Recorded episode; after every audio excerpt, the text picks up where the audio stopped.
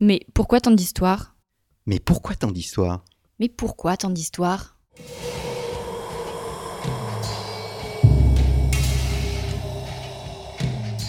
Une émission de la rédaction de Storia Voce.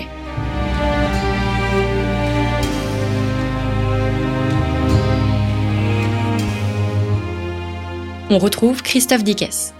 Bonjour à toutes et à tous, je suis très heureux de vous retrouver pour cette nouvelle édition de l'émission Pourquoi tant d'histoires consacrée à l'historiographie. N'oubliez pas que Storia Voce est une radio associative, nous ne vivons que grâce à votre soutien qui permet de maintenir le site web, qui permet de publier deux émissions par semaine, d'en réaliser bien évidemment le montage. Alors sachez que les dons faits à Storia Voce sont déductibles de vos impôts. Si vous donnez par exemple 50 euros, eh bien vous déduisez 33 euros de votre feuille d'impôt. Si vous souhaitez nous soutenir, si vous le pouvez, surtout, rendez-vous dans notre rubrique Soutenez Storia Voce à partir de notre site internet.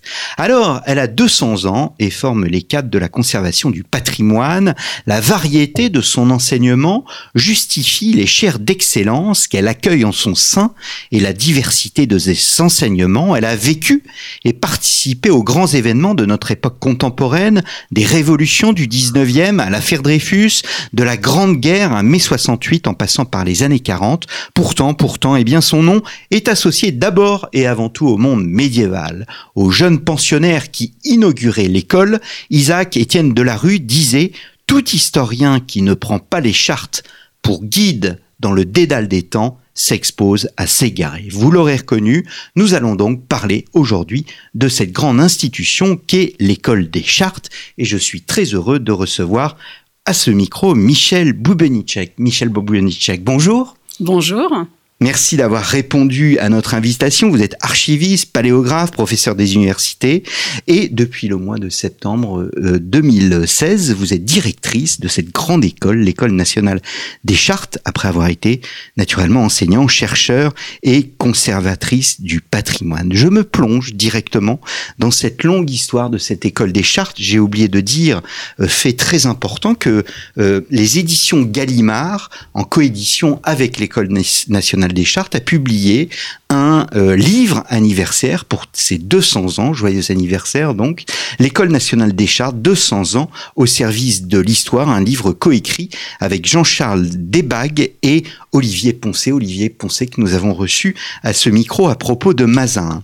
À l'origine, Michel Boubenicek, une passion et peut-être une inquiétude, celle de voir disparaître l'érudition classique. Oui, alors, la création de l'école des chartes, effectivement, c'est euh, a été motivée tout de même, je, dirais principalement par un contexte historique euh, qui est celui de l'après-révolution française, euh, puisque c'est sous la Révolution française, hein, suite aux confiscations révolutionnaires, qu'ont été créés, qu'a été créé tout le réseau de la conservation du patrimoine qu'on connaît encore aujourd'hui, hein, les services, par exemple, d'archives nationales et départementales dans chaque département français. Département étant, comme chacun sait également, une création de la Révolution française, réseau également des bibliothèques municipales. Euh, tous ces services euh, donc se sont enrichis lors de la Révolution des confiscations issues de la Révolution et euh, les, dirigeants, les gouvernements de l'époque, donc Révolution, Empire et ensuite Restauration, ont vraiment à cœur de voir naître un corps de professionnels euh, véritablement euh, en capacité de conserver comme il se doit, en connaissant véritablement ce qu'ils ont hein, sous la main, de conserver comme il se doit ce, ce patrimoine. Donc la création de l'école, même si elle a lieu précisément le 22, euh, le 22 février 1821, donc sous Louis XVIII, hein, donc sous la Restauration, est un projet qui est en réalité en maturation depuis plus, beaucoup plus d'années, et en fait qui est né sous l'Empire dans cette dans cette après-révolution euh, qui se préoccupait de la création d'un patrimoine national. Hmm. On a voulu doter ces services de patrimoniaux nationaux euh, d'un corps spécifique et c'est la création de l'école des chartes. Hmm. Mais il y a des racines plus profonde parce que l'inspiration euh, est au fond antérieure au XVIIIe. On pense notamment aux grands érudits du XVIIe, comme par exemple un Don Mabillon. Oui, tout à fait. Euh, il y a aussi, et là il faut pas le, nier, hein, bien sûr sous la Restauration, à la fois donc ce désir d'accompagner euh, ces nouveaux services nés de du bouleversement de la Révolution, mais de retrouver aussi les méthodes d'érudition chères aux érudits de l'Ancien Régime, et en particulier l'érudition euh, l'érudition euh, cléricale euh, de, de, de l'Ancien Régime.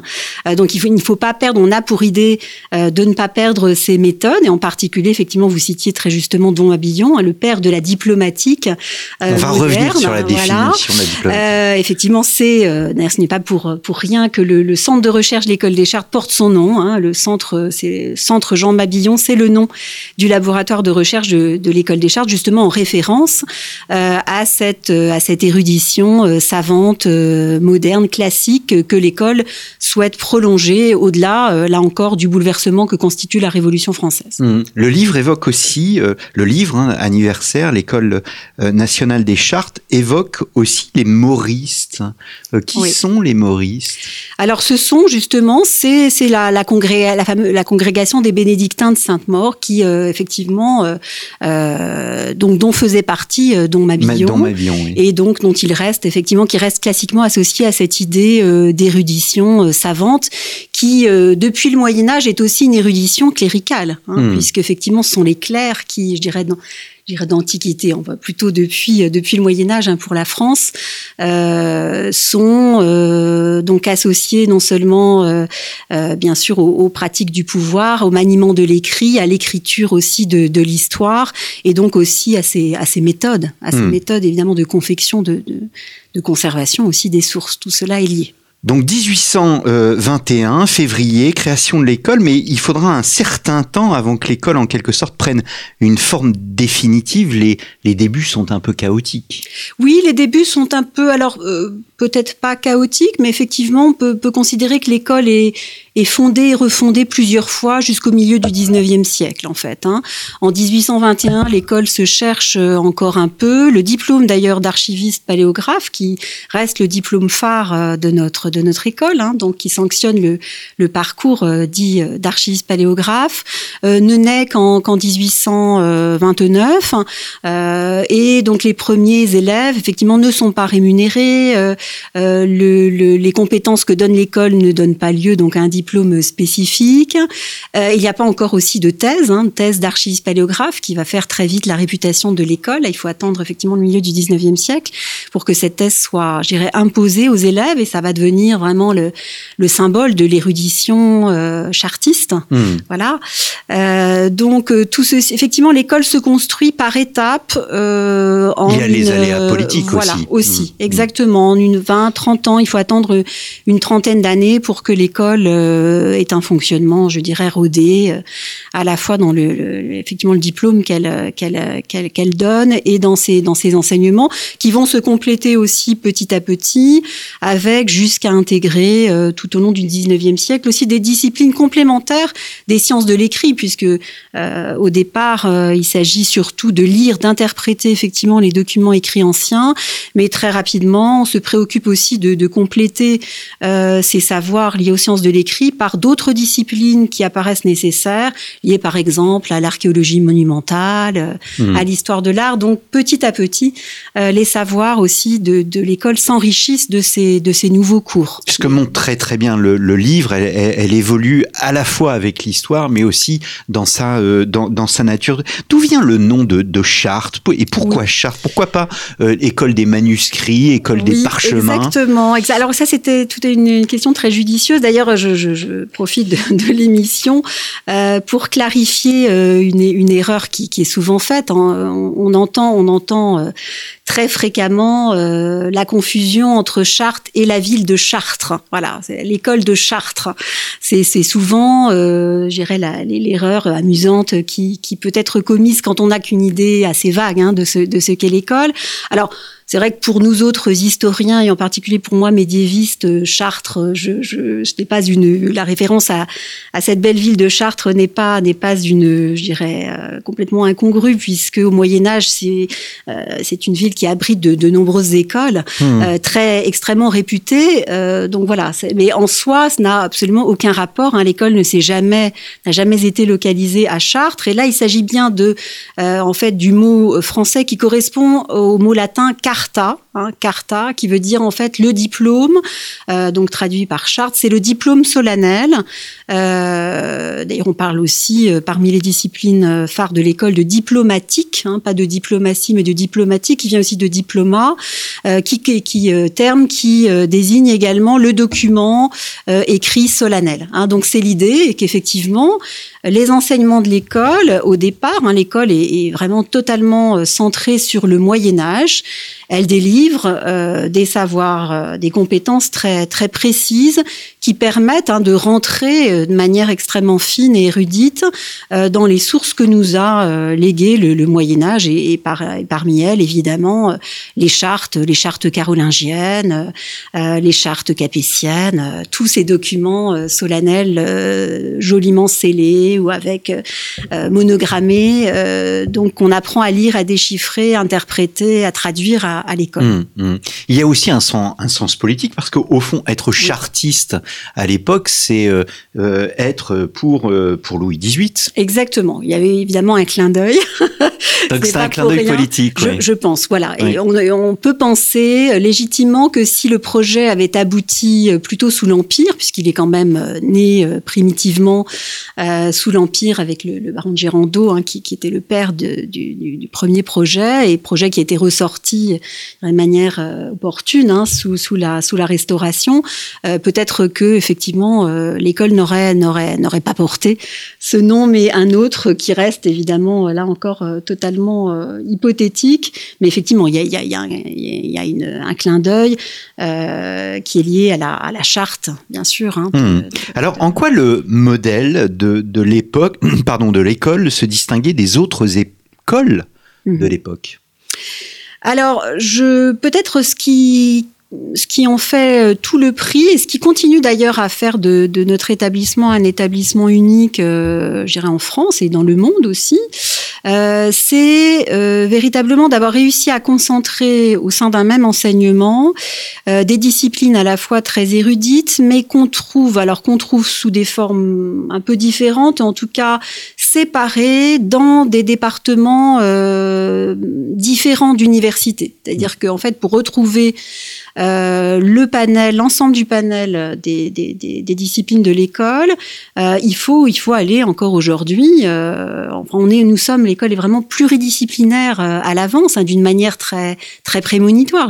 Aujourd'hui, euh, chacun ne jure que par la, la, la pluridisciplinarité, hein, euh, donc la circulation entre entre les disciplines pour effectivement avoir une approche globale euh, d'une période ou d'une problématique. L'école offre cette, cette, cette, approche globale dès le début, euh, en se disant finalement on va prendre dans tel ou tel domaine du savoir tout ce qui permet euh, donc à quelqu'un de, de, de s'emparer de l'essence euh, d'une source. Hein. Mmh. Donc il va falloir évidemment maîtriser euh, la langue, il va falloir maîtriser l'écriture, il va falloir maîtriser les fondements juridiques du texte, il va falloir maîtriser éventuellement aussi euh, si on a euh, des sources des sources iconographiques, euh, l'histoire de l'art. Donc euh, voilà, on a euh, dès d'emblée euh, l'école des Chartes va euh, de manière aussi exigeante de maîtriser aussi bien des domaines euh, liés à la à la philologie, à la littérature, euh, qu'à, qu'aux sciences des textes, à la matérialité des documents, et pour retrouver au droit aussi, et pour retrouver euh, encore une fois ces disciplines euh, ailleurs, eh bien il, fallait, il aurait fallu fréquenter à la fois une faculté de droit, une faculté de lettres qui existait hein, déjà Mmh. déjà à l'époque en tant que telle, mais là on a rassemblé de manière assez euh, visionnaire euh, d'emblée ces, ces, disciplines au sein d'un même enseignement, et je dirais en, en marge de l'université. Effectivement, au départ, effectivement, il n'y a pas de, de volonté. Ce n'est pas une université, c'est une école, mais c'est un modèle très, très, très français. Mais ce côté visionnaire est très important parce que mm. l'émission est précisément sur l'historiographie. Dans euh, la représentation de tout à chacun, c'est l'école des annales qui donnera une approche globale. On pense au Saint-Louis de Le Goff, mm. euh, qui étudie absolument tous les aspects du règne de, de, de, de Saint-Louis. Ça veut dire que euh, l'école des chartes, en quelque sorte, oui, préfigure euh, ce qu'il va se passer au XXe siècle? Oui, tout à fait. Je prendrais même un autre exemple qui est aussi un renouvellement historiographique euh, relativement récent et, toujours très, très en vogue. Enfin, vous connaissez comme moi le courant de la micro-histoire.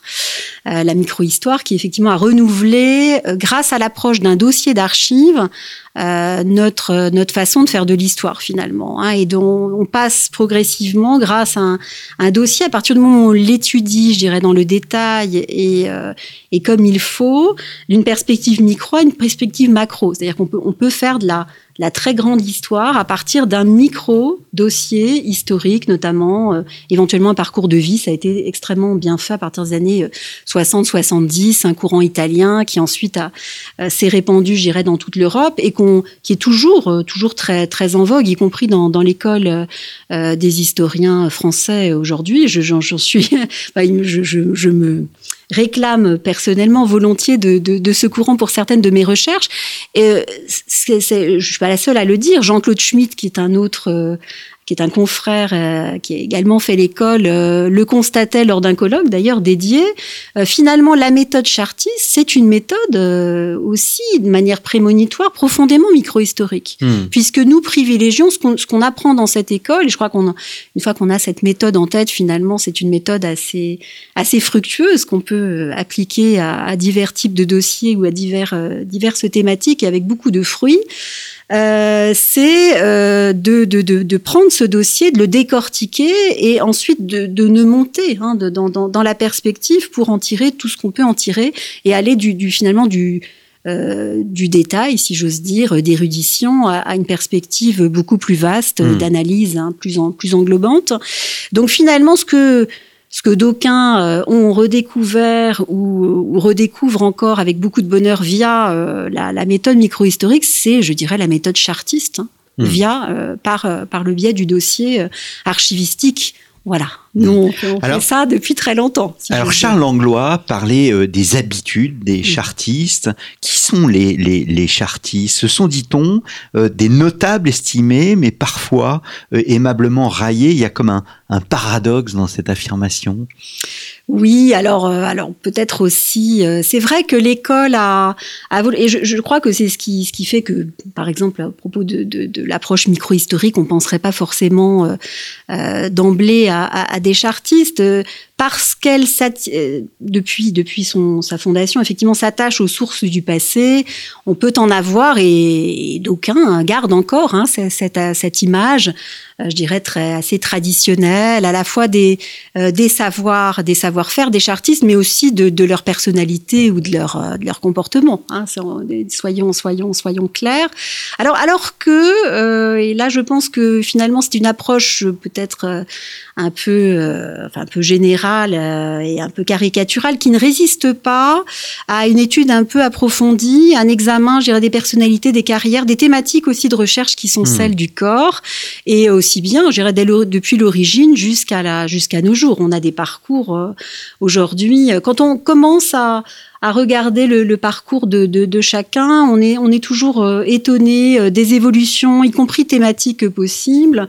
Euh, je, pense au fondateur hein, de, l'école française d'Extrême-Orient, donc Finot, qui avait commencé, enfin réalisé pour son diplôme d'archiviste paléographe une thèse sur les finances de Charles VI et qui s'est ensuite complètement redéployé vers les études asiatiques vers l'Indochine, avec beaucoup de bonheur, un président notamment la première mission euh, archéologique en, en Indochine.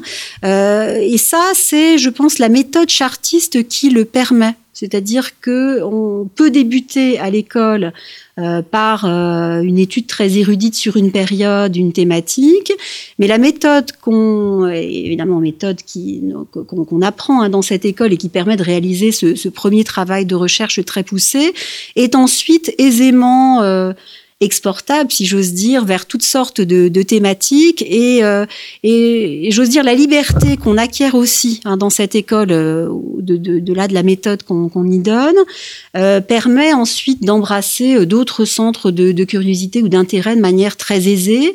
Et moi, je suis personnellement, je reste fascinée par euh, les, hum, les conversions, les redéploiements successifs de, de très nombreux euh, mmh. confrères et consoeurs sur des terrains hein, sur lesquels on ne les attendrait pas forcément. Je pense notamment à, une jeune, jeune collègue, qui, donc chercheuse au CNRS, euh, qui, euh, qui a débuté euh, dans, dans, en, en, étudiant la musique baroque, donc au, à l'époque moderne, à l'école des chartes, et qui actuellement est l'une des spécialistes reconnues euh, du mouvement punk, hmm. voilà, et qui préside d'ailleurs, enfin qui euh, qui dirige un, programme euh, jeunes chercheurs sur sur ces thématiques-là, mais et là encore avec beaucoup de beaucoup de bonheur et sans sans, sans réaliser, je dirais, de, de renoncement vis-à-vis de ces, de ces premières thématiques de, de, recherche. Ces premières amours, oui. Hum, hum. Il y a donc une méthode chartiste, il y a un style chartiste? Oui. oui, je pense qu'il y a un style, une méthode. Je dirais plus qu'un style, parce que chacun euh, se fabrique euh, son style, y compris à, à l'école des chartes. Euh, il y a une méthode, je crois, chartiste, qui est une méthode, j'irais, de rigueur, et d'analyse critique, euh, donc en, en, replaçant finalement la source euh, au centre, en, la, en la laissant s'exprimer, parler, si j'ose dire, hein, avec le, le, recul et l'érudition nécessaires. ce qui ne veut pas dire d'ailleurs s'effacer ensuite en tant qu'historien, mais c'est vrai que peut-être que chez, chez les chartistes, on, on, a voilà, on a cette d'ailleurs ce qui, ce qui peut parfois d'ailleurs apparaître comme un comme un reproche. Hein, il y a cette euh, cette, cette, modestie euh, chartiste qu'on a tendance aussi à un peu mettre en exergue. C'est le fait que le chartiste, c'est n'est pas celui qui va euh, briller aux dépens de ses sources, hein, qui, mais plutôt qui aurait tendance peut-être pas à se cacher, mais à laisser parler les sources euh, plutôt que, que, que effectivement qu'à prendre la parole ou à, ou à, vouloir. Alors on sait bien que tout historien, quelle que soit sa formation, euh, n'a pas à, à, se prononcer euh, au nom des sources ou à les compléter, hein, puisque mmh. là on passe.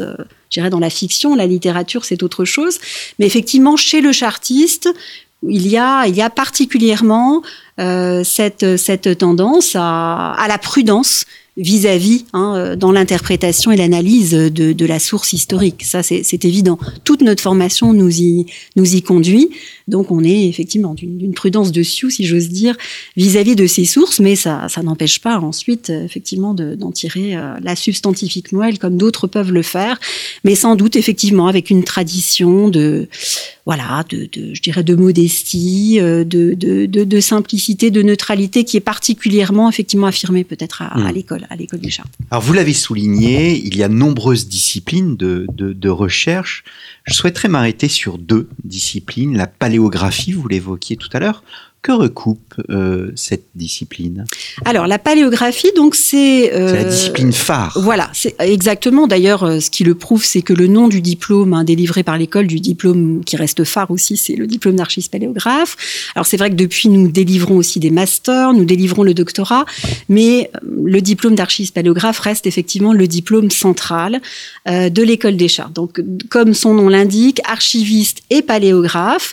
L'idée, je reviendrai sur le le contexte de création de l'école, hein, toujours euh, ce tout début du, du 19e siècle, où on cherche à former euh, donc des professionnels véritablement de la conservation de ces sources, de jeunes savants capables de les déchiffrer. En fait, l'idée, c'était, euh, vous savez que les départements été, les chefs-lieux des départements euh, sont créés avec l'idée de pouvoir en une journée hein, de, de cheval gagner le chef-lieu pour y accéder à, tous les services offerts par cette nouvelle administration, eh bien, aux archives départementales, hein, donc, euh, il y a un directeur qui très vite est, euh, est chartiste, et ce directeur d'archives départementales, des archives départementales, eh bien, c'est, on est sûr avec une, sa formation de chartiste, qu'on aura au moins au niveau du département un spécialiste capable de lire. Mmh euh, un document ancien, de les traduire, de les interpréter, qu'il s'agisse d'une charte occitane du XIIe siècle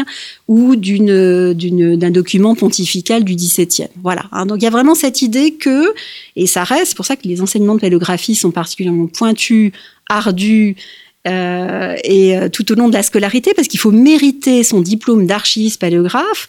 Et euh, c'est vrai que là, les, élèves repassent les modules autant qu'il faut pour acquérir cette compétence, alors qui est plus ou moins aisée selon les, gérer les capacités naturelles, hein, comme on dit. on dit qu'on a un œil, par exemple, artistique pour analyser une œuvre. Il y a aussi, ça j'en suis persuadée, enfin tout le monde le sait quand on est un peu spécialiste, il y a un œil paléographique. Hein, chez, on a naturellement l'œil paléographique ou pas, c'est-à-dire que certains ont plus que d'autres la facilité de déchiffrer des écritures euh, difficiles, mais l'école des chartes est là pour euh, donner, euh, je dirais, cette capacité à tous, quelles que soient les, les capacités, je dirais, personnelles. Euh, et donc cet œil paléographique, il s'acquiert aussi par la pratique. Donc c'est la raison pour laquelle, euh, dès l'origine, eh bien, on va, euh, on va faire en sorte que les élèves soient rompus au déchiffrement de ces sources, quel que soit le caractère parfois extrêmement cursif hein, de l'écriture. quand on passe sur des, des, écritures de la, du 15e siècle, même du début, hein, et surtout du 16e siècle, on sait très bien enfin c'est pas un mystère, euh, que le, fait euh, d'avoir moins de travaux historiques hein, sur euh, sur ces périodes-là et en particulier sur la Renaissance est lié en particulier au caractère très très ardu du déchiffrement des sources à cette hmm. époque. Hein. Donc on sait très bien qu'évidemment, si, euh, il sera peut-être plus naturel pour certains d'aller choisir des sources plus lisibles. Euh, le chartiste ne doit pas avoir ces, euh, ces obstacles-là en, tête. Hein. Au contraire, on est effectivement en forme.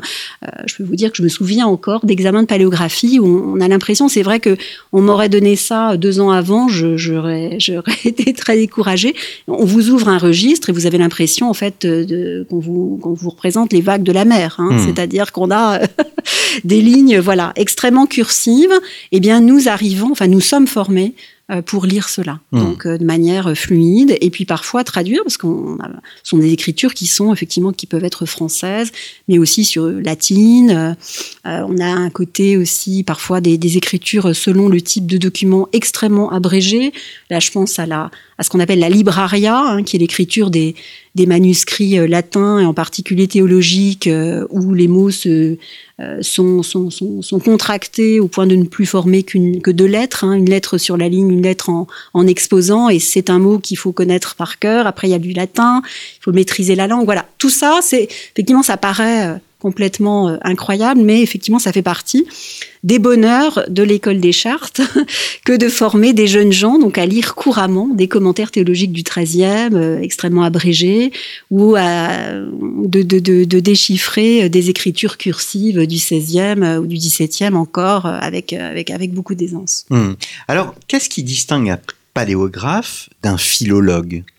Alors, le philologue, alors le philologue, effectivement, pour être, euh, je dirais, les philologues sont aussi paléographes, hein, puisque euh, le philologue, c'est celui qui, euh, qui est spécialiste de, je dirais, de la, de la langue. Hein, donc des structures de langue. Hmm. donc effectivement, on n'est pas paléographe sans être philologue et réciproquement, parce que si on maîtrise pas, par exemple, la philologie romane, hein, c'est aussi euh, c'est une des disciplines enseignées à, l'École nationale des chartes, hein, puisque notamment pour le pour le Moyen Âge, beaucoup de sources donc sont effectivement latines, mais aussi françaises, et donc il faut maîtriser une langue qui est en cours de normalisation, entre le latin et, le français contemporain. Donc une langue encore à flexion. Hein, on va passer de l'ancien au moyen français progressivement. Ça s'apprend. ce sont évidemment euh, c'est pas, ce n'est pas du, de l'allemand, donc euh, effectivement. Mais enfin, je peux vous dire qu'une charte du XIIIe siècle, pour l'avoir, euh, pour en avoir lu avec des étudiants effectivement à l'université, ça peut, ça peut dérouter hein, parce qu'il faut maîtriser effectivement cette philologie romane, donc la, les structures de la langue telles que la parlaient, l'écrivaient les médiévaux, euh, dans des époques euh, donc euh, anciennes, et ça demande effectivement un peu d'apprentissage de, grammaire, de phonétique, de vocabulaire. On a donc des systèmes effectivement de langue, on a aussi des systèmes de dialecte. Hein. enfin tout ça, ce sont, ça fait aussi l'objet d'enseignement à l'école, donc l'enseignement de l'ancien, du moyen français, mais aussi la philologie latine. Puisque là encore, les élèves en préparation au concours maîtrisent un latin classique, mais ensuite à l'école, ils se retrouvent confrontés à du latin qui est du latin médiéval, qui peut être ensuite du latin moderne, ce qu'on appelle le néo-latin, et le latin du XVIIe n'est pas le latin du XIVe ou du XVe siècle. Le latin humaniste des chancelleries du XVe siècle n'est pas le latin normalisé des chartes du XIIIe. Enfin, voilà. Donc toutes ces nuances-là, eh bien, sont euh, là encore euh, données, euh, aux, élèves, aux étudiants à travers des cours extrêmement mmh. spécialisés. Et puis, pour être sûr de couvrir tout le spectre des langues couvertes euh, présentes en fait dans les documents hein, des, des, des, services d'archives et des bibliothèques de France et de Navarre, si j'ose dire, eh bien, nous avons nous avons aussi des enseignements d'occitan, euh, voilà. Donc, on, il y a aussi, on a aussi des, on donne aussi des aperçus euh, aux élèves via le cours de paléographie du vieil allemand. Enfin voilà. Après, chacun peut ensuite euh, développer euh, certaines compétences, mais euh, l'occitan, l'ancien, le moyen français, le latin, toute période confondue, ça fait partie des fondamentaux de l'école des chartes. Mmh. Voilà, c'est ça la philologie telle qu'elle est enseignée. Alors vous avez euh, évoqué l'histoire médiévale, on a évoqué aussi l'histoire moderne, vous donniez l'exemple de la musique baroque. Euh, vous ne faites pas d'histoire contemporaine ou d'histoire antique? Si, si, tout à fait. Alors voilà, très bonne. Alors c'est vrai que c'est une question totalement passionnante parce que euh, la première école des chartes, hein, l'école des chartes du 19e siècle, c'est une école euh, qui, qui, donne accès essentiellement au Moyen Âge. Hein. C'est l'école, euh, bon, il faut aussi replacer les choses dans une perspective euh, historique, bien sûr. Plus on avance plus on avance aussi euh, les centres, les centres d'intérêt. Et là, euh, l'école s'est très vite donc élargie à, à d'autres périodes, mais l'élargissement vers la période contemporaine est, je dirais, relativement récent. Hein, C'est-à-dire que pendant la, la, la, seconde moitié du XXe siècle, évidemment, il devient totalement, on, on dissocie plus Moyen Âge et époque moderne pour introduire effectivement des enseignements d'histoire euh, contemporaine et d'histoire économique, il faut attendre effectivement la deuxième partie du XXe siècle. Ça paraît d'ailleurs assez, euh, assez, assez logique. Et aujourd'hui, euh, l'école euh, continue à la fois d'être basée sur ces périodes anciennes hein, euh, qu'elle contribue à, à, faire connaître, faire découvrir et analyser en profondeur, mais on n'hésite plus à faire du très très contemporain, y compris dans les enseignements, comme le montre à la fois, je dirais, l'évolution des chaires. Euh, de, de l'école des chartes et aussi l'évolution des sujets de thèse privilégiés désormais par les élèves hein, pour, par exemple, leur thèse euh, du diplôme d'archiste paléographe. Moi, ce qui me fascine aussi tous les ans, euh, à la période de soutenance des thèses, c'est qu'on est capable d'avoir des thèses de médiéval, je dirais, assez, assez plus ou moins classiques d'ailleurs, parce qu'on on pourra y revenir, mais elles sont de plus en plus renouvelées aussi par les approches liées aux, aux humanités numériques, par le numérique. Euh, mais aussi des thèses extrêmement contemporaines. On a eu euh, pour la dernière promotion, la promotion 2020, une thèse par exemple sur le design italien euh, des années des années 50-60. Donc vous voyez, en fait, on n'hésite pas, enfin les élèves n'hésitent pas à se lancer toujours avec la méthode qu'on décrivait tout à l'heure, donc la méthode chartiste, sur des périodes extrêmement contemporaines, des sujets très très contemporains, parce qu'il y a cette liberté vraiment à laquelle on tient beaucoup à l'école. Hein. On a, on leur donne une méthode et ensuite eux-mêmes se fabriquent leur sujet à eux en fonction des appétences hein, qu'ils se découvrent et des envies qu'ils ont. Euh, et évidemment, c'est permis aussi par l'évolution des enseignements. Hein. Je prends un exemple, c'est que euh, jusqu'à une date encore assez, assez récente, on avait une seule chaire d'histoire du livre qui était une, chaire d'histoire du livre euh, finalement de l'époque moderne.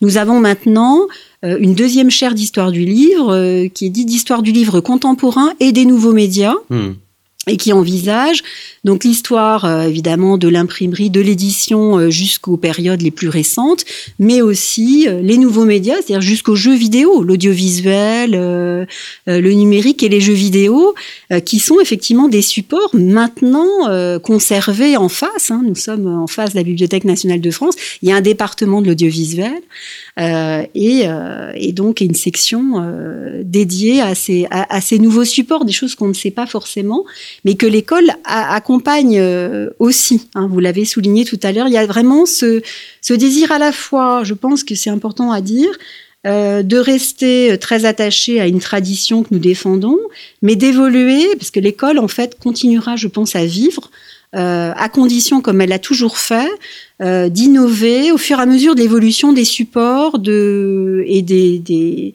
et des, et des productions finalement de, de, de, de la société, puisqu'en mmh. fait c'est ça qu'il faut. Voilà, production d'ailleurs écrite, non écrite désormais et numérique, puisque l'écrit est numérique, mmh. Alors, majoritairement. Vous, vous, montrez bien l'évolution de l'école, les innovations. Euh, Est-ce que l'école a été marquée par les grands débats historiques euh, du XXe siècle entre, j'allais dire, peut-être pour simplifier un peu, entre conservatisme et au contraire audace on, imagine aussi que les formations elles-mêmes ont, évolué, vous venez de l'évoquer. Mhm. Oui, tout à fait. Alors je crois, je crois que voilà, avec cette, cette tradition de neutralité euh, dans la méthode scientifique, euh, il y a eu pendant longtemps, alors c'est plus c'est plus le cas vraiment aujourd'hui puisque l'école, euh, comme d'autres d'ailleurs, c'est le mouvement général et je crois qu'on peut on peut s'en féliciter, est désormais très intégré au milieu universitaire hein, puisque euh, nous avons rejoint de manière définitive en, en 2018 l'université Paris Sciences et Lettres, hein, comme d'autres grandes écoles. donc nous sommes maintenant pleinement, je dirais, intégrés au système universitaire, mais pendant pendant longtemps. Euh, j'ose dire que l'école s'est vécue un peu en marge hein, de, des évolutions de l'université, comme un conservatoire, je dirais, d'une méthode euh, effectivement solide, échappant, je dirais, aux modes, hein, et en particulier aux modes historiographiques. Euh, bon, voilà. Alors, Est-ce que fait conservatoire veut dire conservateur? Ah non, voilà. Bah, bah, enfin, ça peut être vécu comme ça. C'est-à-dire qu'un conservatoire est souvent, je pense que vous ne me contredirez pas là-dessus, vécu, enfin, observé et jugé comme comme comme comme un établissement euh, euh, conservateur, hein, ce que ce que ce que ce que ce qu'il n'est pas et j'espère euh, j'espère l'avoir montré parce que c'est vrai que méthode ne veut pas dire comment dire, méthode directive. Et la grande liberté que nous avons, enfin qu'on donne à nos élèves, voyons, on n'imposera jamais un sujet de thèse. Hein, et une façon de, de, de, de l'interpréter. Et je crois que cette liberté finalement qu'on a c'est un petit peu, je, compare volontiers la méthode chartiste euh, euh, au savoir-faire euh, indispensable aux musiciens finalement. Pour composer de la musique, il faut des, des savoirs, des savoirs essentiels de base, et ensuite on peut prendre toute liberté pour pour composer la musique qu'on veut, hein, soit, je dirais, traditionnelle, classique, ou au contraire très expérimentale. Les chartes, c'est un petit peu pareil. Voilà, on vous donne une méthode qui est qui est bien rodée, qui, qui peut apparaître classique, mais à partir de laquelle on peut effectivement euh, euh, confectionner tout type de tout type de travaux et les chartistes ne s'en privent pas. Donc on a tous les courants sont, sont représentés et l'école des annales évidemment euh, a fait des émules chez nous comme comme elle a comme elle a été rejetée par par d'autres. Hein. Donc voilà, on a on a l'école c'est c'est jamais identifié, je crois, un mouvement historiographique particulier. Euh, et euh, il y a des sensibilités, hein, comme, euh, comme, comme partout ailleurs. voilà, c'est vrai que dans un corps plus réduit comme l'est celui de l'école des chartes, effectivement, un individu et le courant qui le représente peut prendre à un moment donné une importance particulière, mais voilà, c'est comme ça que j'aurais tendance à résumer, résumer les choses je ne sais pas si j'ai répondu. Oui, oui, tout à fait. Alors, je, voudrais, je vais passer hein, sur sur l'histoire. Hein, je renvoie nos auditeurs à, à, à votre livre. Hein, L'école des chartes a vécu les, les grands moments de l'histoire. Je le disais en introduction, l'affaire Dreyfus à mai 68, en passant par, par la Grande Guerre. Et en termes d'innovation ou plutôt d'évolution, euh, l'érudition a su changer de sexe aussi. Mm-hmm. euh, et elle l'a fait assez tôt, au fond, l'école. C'est ça. Alors, elle l'a fait assez tôt, euh, s'agissant d'une école mixte, mmh. puisque effectivement, il faut, euh, si on compare effectivement des établissements qui euh, qui, qui, ont eu à cœur à un moment donné, si vous voulez, d'avoir des, je pense aux écoles normales supérieures, effectivement des, des variantes spécifiquement féminines. Euh, il n'y a pas eu l'idée de créer, enfin c'est trop petit pour ça, je pense, euh, de créer une école masculine, une école réservée aux filles. Mais effectivement, dès le début du 19e siècle, puisque la première femme diplômée de l'école des chartes, donc c'est Geneviève Acloc, hein, 1907, donc c'est relativement tôt. Pour les écoles donc qui vont, qui vont euh, devenir mixtes. Effectivement, on est, on est, euh, on est en tête, euh, si j'ose dire. Alors, ça ne veut pas dire Euh, pour autant, effectivement, les filles sont, assez nombreuses assez rapidement, d'ailleurs, et plutôt brillantes, puisque plusieurs majors de promotion euh, euh, sont rapidement des filles, donc elles montrent rapidement leur, leur capacité, elles sont, studieuses, y compris à l'école des chartes, donc peut-être un peu plus même lors de la scolarité, ce qui fait que ça donne de, de, de très très bons résultats. Mais effectivement, on a, on, a, on a rapidement une féminisation et des professions qui sans doute s'y prêtaient, puisque effectivement, dans la, société de l'époque, hein, parce qu'on est quand même euh, il y a un peu plus d'un siècle de cela, euh, des professions en particulier sur le, dans le, domaine des bibliothèques, puisque l'école de tradition fournit hein, des, des, conservateurs euh, des bibliothèques érudits, apparaissait aussi, je crois, comme une occupation honnête finalement hein, pour une jeune femme euh, érudite. Il y avait, je crois, euh, deux voies euh, privilégiées hein, le professorat, l'enseignement et puis peut-être les, les bibliothèques. Donc c'est sans doute aussi euh, une, des, une des raisons qui fait que, que l'école apparaît comme une, une école, je dirais, recommandable, appropriée hein, pour, mmh. pour, pour les jeunes femmes. Et puis ensuite, effectivement, euh, elle, elle s'émancipe hein, de ses, je dirais, de ses présupposés, mais de ses, ses rôles, je dirais, prédéterminés. Mais ça, ça a sûrement joué. On, mmh. on remarque d'ailleurs que Oh, il est plus difficile, on les voit, on les rencontre tout au long du XXe siècle, surtout dans la première moitié du XXe, davantage dans les carrières effectivement des bibliothèques que du côté des archives. Mmh. Où là, euh, s'agissant notamment de ces fameuses fonctions de directeur des, des archives départementales, on a plutôt envie d'un monsieur, enfin d'un homme. Euh, voilà, on voit moins une, une, jeune femme prendre la direction d'un service de ce type, euh, tout au moins à cette époque-là, ce mmh. qui a bien changé. Alors, euh, j'ai encore deux questions, parce qu'on arrive peu à peu au terme de, de, de cette émission. Euh, Peut-être une question euh, pour nos auditeurs qui cachent peut-être des vocations. comment entre-t-on à l'école? Alors, comment entre-t-on à l'école? Euh, Ça reste la voie évidemment euh, principale, reste celle du concours d'entrée euh, donc en première année. Après une prépa, une préparation dans un dans un lycée, hein, donc qui, qui possède ses, ses classes préparatoires, euh, comme pour les écoles normales supérieures hein, ou les, grandes écoles de, commerce. Donc euh, le, concours est maintenant a maintenant en fait deux formes concours d'entrée. Nous avons un concours A et un concours B. Un concours A davantage, je dirais classique, qui correspond au concours euh, dans sa forme classique, avec euh, centré sur les périodes les plus anciennes euh, et un très fort apprentissage du latin. Et un concours B qui ressemble davantage au concours des écoles normales euh, supérieures mmh. et qui fait davantage la part, par exemple, à l'histoire contemporaine ou à, ou à l'histoire de l'art, euh, où le latin tout de même et l'histoire médiévale restent hein, évidemment des, des, matières, des matières privilégiées, mais un, peu moins que sur le, le concours A. Donc ça reste un apprentissage, je dirais, assez, assez exigeant, mais qu'on a maintenu parce que, euh, effectivement, on en, a tous les bénéfices ensuite, et notamment cette cette aisance euh, dans, dans, les langues anciennes, en particulier dans le latin, est très précieuse, euh, étant donné le caractère ultra spécialisé des enseignements qu'on va leur délivrer ensuite. Hein. Comment voulez-vous euh, euh, leur faire, par exemple, acquérir cette paléographie latine peu aisée si on maîtrise pas en particulier le, le latin. Mais ça doit pas être un, je dirais, un obstacle. On peut, de plus en plus, on constate que, qu'étant donné ce qu'est l'enseignement des langues anciennes maintenant euh, au lycée, hein, donc c'est vrai, un petit peu plus difficile qu'auparavant, euh, les classes préparatoires sont en capacité de mettre en place des enseignements de poussée de latin avec euh, des niveaux grands débutants qui permettent tout de même hein, de franchir la barre du concours. Donc il ne faut pas, crois qu'il ne faut pas craindre de pousser la porte du concours euh, si on a vraiment euh, l'idée de, faire l'école qui, est vraiment un bonheur de, voilà d'enrichissement sur des disciplines dont on a euh, à peine l'idée. Et je crois avant d'y rentrer il faut surtout avoir voilà cette envie cet appétit pour l'histoire et le patrimoine. Et si on a cette envie cet appétit là il faut faut mmh. faire l'école des chartes. Alors quand la conclusion. Une peut-être peut-être une dernière question quand on arrive euh, au sixième étage de, de, de l'école où se trouve votre bureau, eh bien on tombe sur une statue de Jeanne, Jeanne d'Arc. Mmh.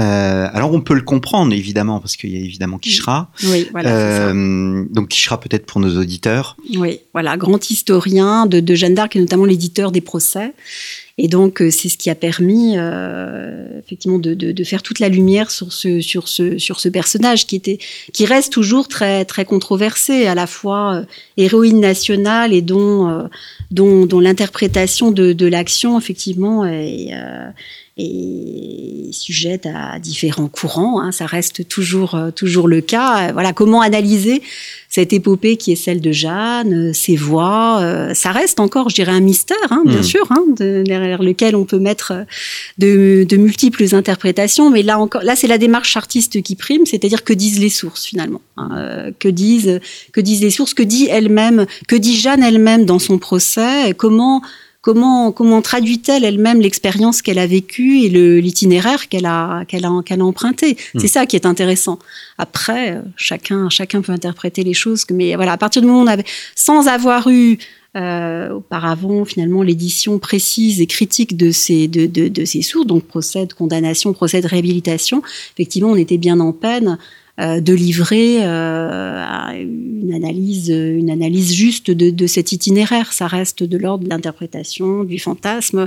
Là, en fait, voilà ce que disent les sources. Alors les sources, elles sont ce qu'elles sont, hein, bien sûr. Il y a des grilles d'interrogatoire. Euh, Jeanne, elle, elle réagit, elle répond avec ce qu'elle est. Hein. C'est une fille de laboureur. Euh, c'est euh, voilà, c'est une fille de l'est, des marges de Lorraine. Elle a du mal à comprendre ce que lui disent ses juges. Elle notamment lorsqu'un clerc limousin euh, l'interroge avec la langue qui est la sienne, euh, elle a du mal à comprendre. Hein, euh, quand on, le, ce, ce clerc lui demande quelle langue, mais, quelle, mais, mais, mais quelle langue parlent tes voix finalement, Saint-Michel, Sainte-Catherine, meilleure que la vôtre, lui dit-elle. Mmh. Parce qu'en fait, je comprenais mieux ce qu'il me, ce qu'il me disait que, que, que, vous. Voilà.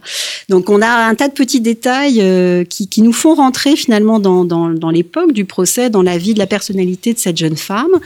Et c'est ça qui est, qui est, intéressant finalement. Ça a mmh. été, euh, ça reste encore, euh, voilà, il y a encore, je pense, beaucoup de choses à, à produire sur, mais à, à, condition effectivement de revenir à la source et en particulier à celle des, des procès qui sont finalement les, les, les, seules sources, les sources majeures que, que nous ait laissé euh, cette jeune femme et son itinéraire. Eh bien, merci Michel Boubenicek, merci d'être venu à notre micro. C'est plutôt moi qui, suis, qui ai eu le privilège de venir à donc à ce sixième étage où on a la vue magnifique sur la Bibliothèque nationale de France, donc l'école nationale des chartes 200 ans au service de l'histoire, un livre que vous avez coécrit avec Jean-Charles Bédag, Michel donc Bubenicek, vous et Olivier euh, Poncé, paru chez Gallimard euh, en coédition avec l'École nationale des chartes. Merci beaucoup. Merci à vous. Et à très bientôt, chers auditeurs. Je vous remercie pour votre fidélité et je vous donne rendez-vous la semaine prochaine pour une nouvelle émission de Storia Voce.